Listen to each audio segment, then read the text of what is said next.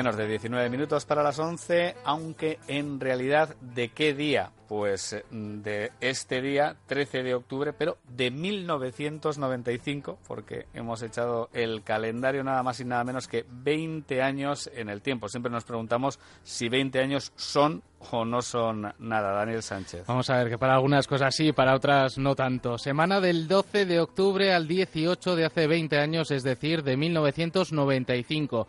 En la política vasca era noticia entonces la denuncia que efectuaba el gobierno vasco a la Mesa Nacional de Herri por la contramanifestación que habían llevado a cabo en Donostia frente a los trabajadores de Alditrans. En la imagen de ella de aquel día vemos al entonces consejero de Interior, Juan María Tucha, y que el atestado policial identificaba como promotores de ese acto ilegal a los dirigentes de HB, Rufino Echeverría, decía el diario, y José María Olarra. Unos días más tarde se anunciaba en Diario de Noticias que el presidente Otano se iba a reunir con el Lendakari Ardanza para estrechar relaciones, tal y como hace poco han hecho también Barcos y Urcuyu, y que ambos presidentes estudiarían crear un organismo de cooperación, entonces hace 20 años. Además, en el Día de la Hispanidad, leíamos que las juventudes del PNV pedían frente al cuartel de Inchaurrondo que se marchara la Guardia Civil, mientras que el nuevo jefe de la comandancia en Guipúzcoa reclamaba el derecho a la presunción de inocencia para el cuerpo. Se creaba precisamente en esos días la Comisión de Investigación de los GAL en el Senado y el voto decisivo no era de otros sino del senador de CDN, de Convergencia de Demócratas de Navarra,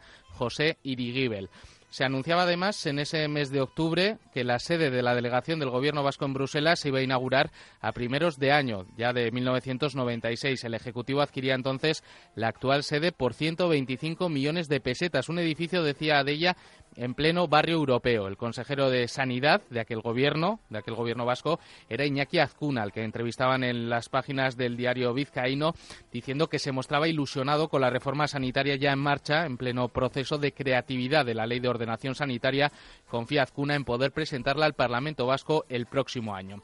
En cuanto a las novedades tecnológicas, aparecían los libros sin papel, pero no los e-book, que tanto se han popularizado ahora, ya en el siglo XXI, sino los libros en CD-ROM. No sé si llegasteis a tener algún libro en CD-ROM. Yo, la verdad, no lo, no lo recuerdo. Sí, Sí. que había otros formatos de pues enciclopedias y así, pero libros, libros en CD-ROM. Bueno, pues en el 15 de octubre de 1995 decía Diario de Noticias que las publicaciones electrónicas se hacían hueco en la Feria del Libro de Frankfurt. Ahí es donde llegaban. Luego no fueron exactamente como, como se esperaba, porque efectivamente eh, CD-ROMs pues los tenemos, pero cogiendo polvo en, en las baldas. Y tanto. Se abría además esos días un nuevo tramo de la autovía de la Barranca. Todavía no había autovía entre Iruña y Gasteiz. 14 kilómetros se abrían entonces entre La Cuncha y Alsasua, por lo que ya quedaban menos de 20 kilómetros para unir Pamplona con Vitoria. En el reportaje de Diario de Noticias decían una magnífica autovía que sustituye a una peligrosa carretera. Y se celebraba además en esos días el Nafarra Oñez en Tudela, fiesta de las Sicastolas Navarras, en la que participaban entre 95.000 y 100.000 personas. Destacaba además entonces, hace 20 años, la presencia institucional con miembros del tripartito, también del alcalde de Tudela, Luis Campoy, de Unión del Pueblo Navarro, que incluso recibía aplausos al dar la bienvenida a los asistentes en euskera. El discurso del alcalde de Tudela, de Unión del Pueblo Navarro, por aquellos años. También nos dejaba un vídeo, ese nafarroñés de 1995, en el que podíamos oír a Serafín Zubiri también a Barricada, entre otros, cantando en euskera.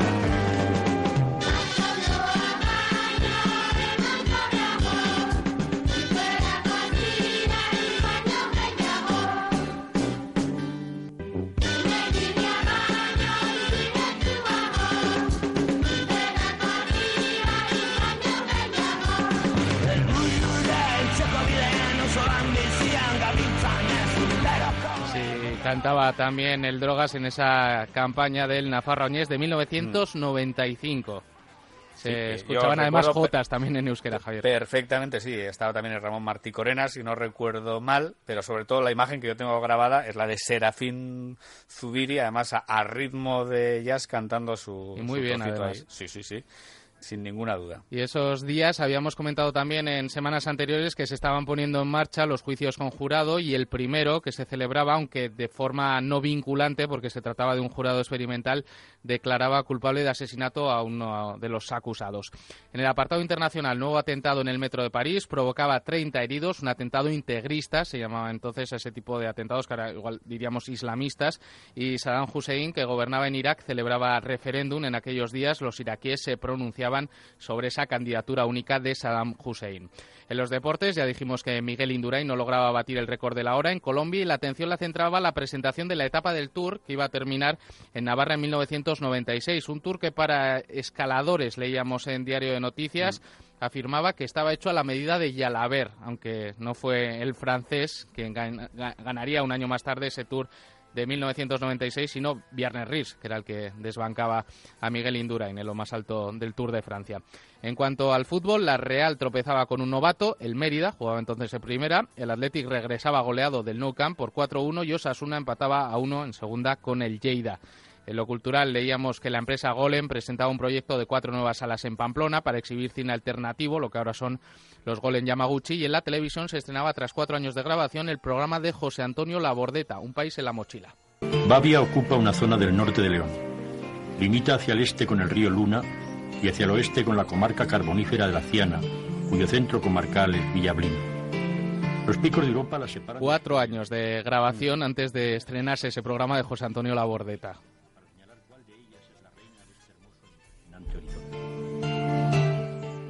Y una de las imágenes más bonitas de esta semana la he encontrado en un artículo que recordaba que entonces hacía 30 años, es decir, que ahora hace 50 años que una representación de Pamplona hacía su actuación central en la Feria Mundial de Nueva York, lo que nos dejó esa estampa para la historia de los gigantes desfilando por la Quinta Avenida, la comparsa que viajó acompañada del Grupo Municipal de Dancharis, de los Chistularis y de los Gaiteros Montero de Estella, además de prensa, representación también de las instituciones de Navarra y Miguel García de Sáez, que era pamplonés, comisario del pabellón español en esa en esa exposición mundial de Nueva York, en esa feria mundial de Nueva York que llevó a los gigantes de Iruña hasta Nueva York. Pues vamos a saludar a Ángel Larumbe, que es miembro de la comparsa de gigantes y cabezudos de Pamplona. ¿Qué tal, Ángel? Hola, buenos, buenos días. ¿Qué tal estamos? Bueno, eh, usted tenemos que aclarar que, que no estuvo, ¿no? Porque creo que yo, no estuve, no estuve, no. Ya lo voy a contaré los motivos. de la delegación eh, original, ¿cuántos quedan vivos? Me temo que, que poquitos o ninguno, ¿no? Eh, queda vivo creo que uno, Michel, pero nadie más. Ya solo uno. Y solo fueron seis personas hasta Nueva York, solo seis personas. ¿Por qué motivo fueron solo seis y si tuvo después alguna consecuencia el que fueran tan pocas personas? Bueno, las consecuencias principales fueron que al ir solo seis personas, aquí en Pamplona en aquellos entonces iban dos personas por gigante y hoy en día van tres, en aquel momento fueron solo uno, pues por motivos de, del guion, ¿no? Pues, eh, tenían que ir los concejales con las señoras, no sé cuántos, o sea que fueron, fueron digamos, eh, cortados los grupos de las y de los gigantes. No fueron más que seis. Los gigantes también faltó alguno. Y luego a las bandas de gaiteros, pues entonces iban cuatro bandas entre gaiteros y titulares y solo fue uno los Montero. Eso ya habéis dicho que, que exactamente fueron ellos los que fueron. O sea que ese fue uno de los motivos por, lo que no, por los que usted no fue, porque había overbooking de representación. Sí, sí, sí, sí. Eso no se dice en la, en la cosa oficial, pero así fue, sí. Y además se tuvo que hacer sorteo para, para elegir a quienes fueron, que no sin polémica. Eh, no, no, no, sí, sí, hubo polémica por eso, porque claro, era en tiempos de la dictadura, entonces eh, se cogieron, se eligieron a, dedo eh, seis personas que pues estaban casados, tenían hijos y no tenían el riesgo de exiliarse allá o, o, quedarse a, a, trabajar si podían encontrar algún trabajo. Con lo cual les hicieron firmar un documento en el cual, un documento jurado en el cual se juraban que no se iban a quedar, que no iban a buscar trabajo y que volverían. Y no fueron muchos miembros de la comparsa, pero también faltaron algunos gigantes que no desfilaron. ¿Por qué no desfilaron los gigantes bueno, negros? Eso ya, fue decidido desde Pamplona mismo, ¿eh? O sea, eso pues fueron por el tema del racismo, entonces no, no quisieron que, crear problemas, digamos, entre comillas, ¿no? ¿Y quiénes se quedaron fuera? ¿Qué gigantes se quedaron fuera por ese tema? Pues, por, por los negros, los dos sí, negritos. sí, sí. Sí, sí. Y además también por la Quinta Avenida, solo con uno de los portadores, me imagino que habría sido mucha paliza Bueno, andar aquello- cortando el tráfico. a- a- aquellos, aquellos yo, compañeros míos, aquellos pues fueron, bueno, fue cuatro horas y media de, de recorrido, ah, pues una, fue una paliza y, y un cansancio terrible, vaya, aquello fue, bueno, pero no solamente estaban los gigantes, estaban representaciones de, de todos los pueblos de España, vamos, quiero decir que estaban de, de todos los lados, vamos. ¿Y cómo se efectuó el traslado hasta Nueva York de los gigantes? Porque en Sí, avión no pues fueron. eh, no, no, fueron en, en camión hasta Madrid y, y, la, y el personal fue en autobús hasta Madrid y luego de Madrid a Nueva York que llegaron allá el mismo día 8, claro, de, de octubre del 65. Sí. ¿Y qué tal volvieron? Bueno, pues eso es una porquería, porque claro, volvieron en barco que les duró el viaje más de dos meses y bueno, volvieron hechos polvo, claro. O sea que- Ahora, y por, por eso decidió el ayuntamiento no, no salir más con los gigantes, porque claro, ya, ya eran bastante ancianos, porque la- que ya tenían más de 100 años en, en aquellos momentos, entonces ya aquellos estaban y luego no se cuidaban como se cuidan hoy en día, ¿no? O sea que el día, hoy en día siguen siendo los mismos, pero bueno, están mejor cuidados, mejor pintados, mejor todo, mejor vestidos, etcétera, sí. Ángel, ¿y dónde están ahora esos gigantes que desfilaron por la Quinta Avenida? Pues están, ahora tienen una casa excelente que es el, el- la nueva estación de autobuses de Pamplona. Ujú. Están en un sótano, pero tienen un, un barracón terrible, un bajerón inmenso para poder bailar, ensayar y hacer todas las cosas, cosa que antes no se podía, ¿no? Sí, ahora está muy bien. Son los mismos pero con retoques.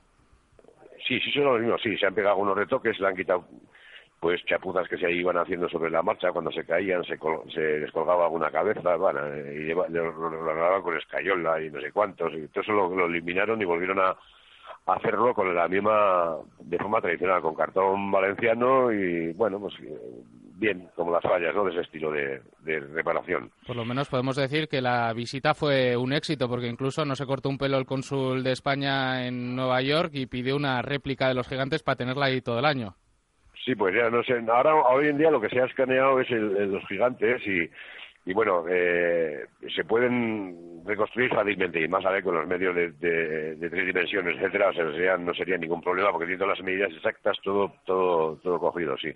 Pero así como otros sitios como, pues, Sagüesa, Tafalla y Estella, que tienen copias, aquí en Pamplona no las hay, ¿no? O sea que si se rompiese, no sé quemase, no sé. Ahora es difícil porque el local donde se guardan, pues bueno, es muy moderno y es todo hormigón y bueno, ahí no, no, no creo que corran ese riesgo.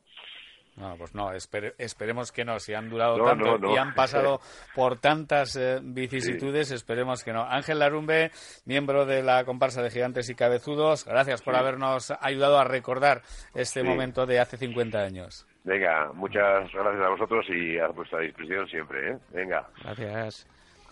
Y nos vamos a quedar, como siempre, con algo de música de lo que sonaba entonces hace 20 años, uno de los estrenos musicales del momento, que no era otro que el disco de Gloria Estefan, abriendo puertas a nivel internacional, era de lo que más sonaba en aquel año 1995 a estas alturas de octubre.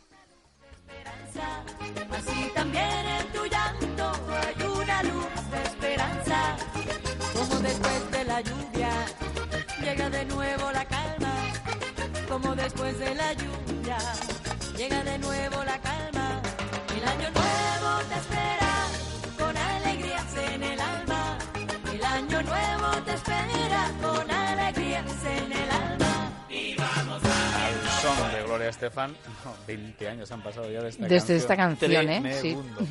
Estaba yo haciendo las cuentas, pero sí, han pasado. Han Si nos pasado, han pasado, la hemos Sánchez, bailado es que y la estamos recordando ahora. Nos vamos, tampoco está la piedra en Baracaldo, así que otra más para ir descartando. Sigue eh, Begoña Beristain en Euskadi hoy y en las frecuencias de Guipúzcoa, Olach Yarza en Guipúzcoaco, Kalena Buseagur.